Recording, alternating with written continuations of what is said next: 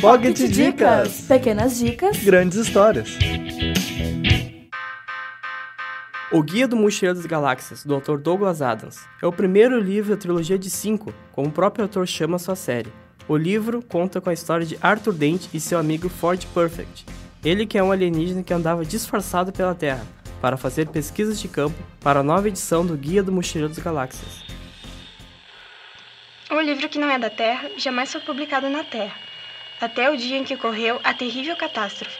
Nenhum terráqueo jamais o tinha visto ou sequer ouvido falar dele. Apesar disso, é um livro extraordinário.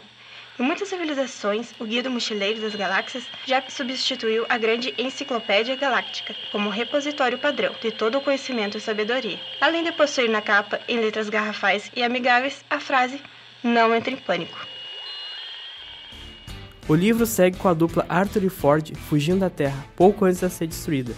Eles viajam pela galáxia com a ajuda do guia e suas toalhas.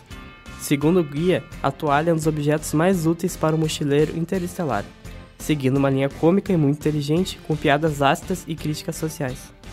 Muito conhecido no mundo nerd, O Guia do Mochileiro das Galáxias é um livro obrigatório para quem gosta da cultura nerd, ficção científica ou de dar boas risadas com piadas inteligentes de Douglas Adams. O livro ainda fala de questões filosóficas, sem sentido na maioria das vezes.